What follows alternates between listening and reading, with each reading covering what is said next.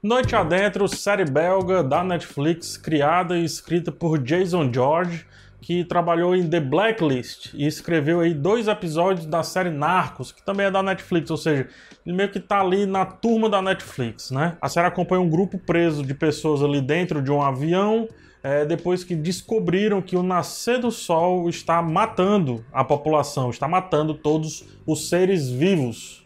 Sendo assim, eles ficarão literalmente fugindo do sol de avião. O sol vem e eles vão fugindo do sol. o conceito é bom, é, parece esdrúxulo, mas é interessante. A princípio, ele e os porquês, principalmente os não respondidos, né, é o que prende a nossa atenção, é o que prende o espectador. A série é dinâmica, propõe vários assuntos e resolve muito rápido ali os seus problemas propostos. Cada episódio tem 30 e poucos minutos, mas que dariam para ser, acho que até se mais resumidos, acho que daria para ser um filme. Um filme de 1 hora e 30, quase duas horas ali. Acho que inclusive faria muito bem o roteiro se encaixar em um filme. Daria uma excelente ficção científica.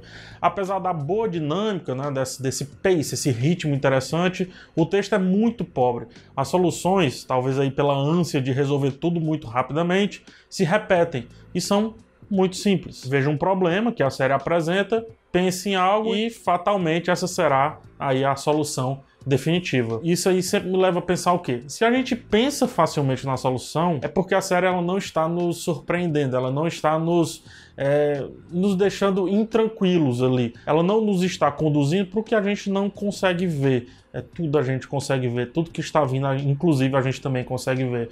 Somos quase, acredito que passivos nessa jornada que se conseguisse variar um pouco na estrutura, principalmente pode ser as mesmas soluções, mas variando um pouco na estrutura que ela é apresentada, acho que seria bem mais divertida de fazer parte daquela jornada. A, a, repetitividade das conclusões ali, das pequenas conclusões, deixa a série muito previsível em uma premissa que, convenhamos, não tem nada de proposta de previsibilidade, né? Eles estão fugindo do sol que é que a gente pode pensar disso? Várias coisas, ou seja, é imprevisível. Mas as revelações dos personagens, as subcamadas de cada um e como isso é apresentado em texto são todas praticamente iguais. Do meio para o fim, já se espera que o mesmo molde aplicado à personagem A vai ser replicado ao personagem B algo muito parecido com o que acontece em La Casa de Papel, por exemplo, que é uma espécie de prima de stream aí de, de noite adentro, mas que aqui eu acho que fere menos a inteligência do que La Casa de Papel ali de quem está assistindo, porque não cai no estilo novela, que aí eu já não curto. Ponto positivo, é fácil se apegar a alguns personagens e o roteiro sabe bem quem valorizar, o que fica claro no ato final ali da primeira temporada. E faz certo, escolhe o melhor personagem para protagonista, é, por mais que tenha ali, sei lá, partido de um outro personagem. E eu gosto muito quando o protagonismo é tomado, é um protagonismo conquistado, roubado, né? Coisa que funciona muito bem aqui na primeira temporada. As conveniências levam a soluções piegas, como eu já falei, é, principalmente com relação ao que se pode fazer com um avião daquela, naquele status ali, né? O que acaba destrói a verossimilhança daquele universo. Verossimilhança é aquilo que, dada a suspensão de descrença, faz sentido dentro daquele cenário. Nossa, legal seu carro barulhando.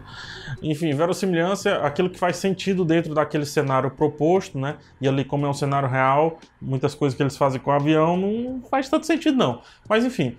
Por outro lado, as conveniências também levam a vários arquétipos unidos sobre o mesmo teto, né? Porque é só coincidência mesmo. Só que isso causa bons pensamentos, e um deles é como a sociedade tem uma tendência de se autodestruir e meio que é, nem precisa dessa premissa do sol matando e destruindo a todos. Nem precisa disso a própria sociedade vai se destruindo sozinha, né? Como é original da Bélgica, local que hoje une várias etnias e raças, o criador busca discutir um pouco dessas diferenças. Cria tretas étnicas, digamos assim, e aproveita para criar um clima entre personagens cuja variação de quem é mocinho e de quem é vilão acrescenta bastante no ritmo proposto, principalmente do meio para o fim. Tecnicamente, não surpreende em nada, a fotografia é mais simples possível, é, e eu acho que até erra ao dar um respiro dentro do aperto de um avião, o que não condiz com o clima que aquelas pessoas estavam sendo submetidas, né? Elas estavam no aperto, então não transpor esse aperto através da fotografia eu acho um pouquinho de erro. E outro ponto que atrapalha muito são as atuações. O texto é muito bem dito, assim, sabe? Eu chamo de. é um texto duro é muito bem faladinho.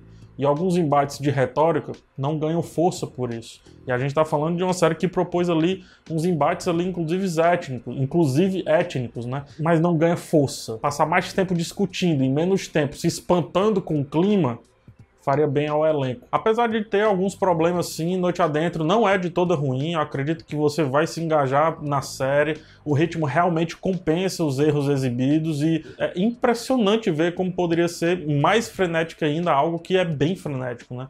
Caberia mais, caberia mais força na boa premissa, caberia mais tempo de tela das discussões levantadas e caberia mais soluções que fugissem da primeira ideia que nos surge ali a cabeça quando a gente chega em determinada encruzilhada. É, acho que o roteirista poderia ter tido um, um, uma sala de roteiro, né? um writer's room, como eles dizem, melhor. Só que ainda assim nos prende. Por que, que nos prende? O ritmo é bom. É o ponto altíssimo aí de noite adentro. Dá para embarcar, literalmente? Dá, pode ir. Mas tenha noção de que não é um terreno 100% fértil.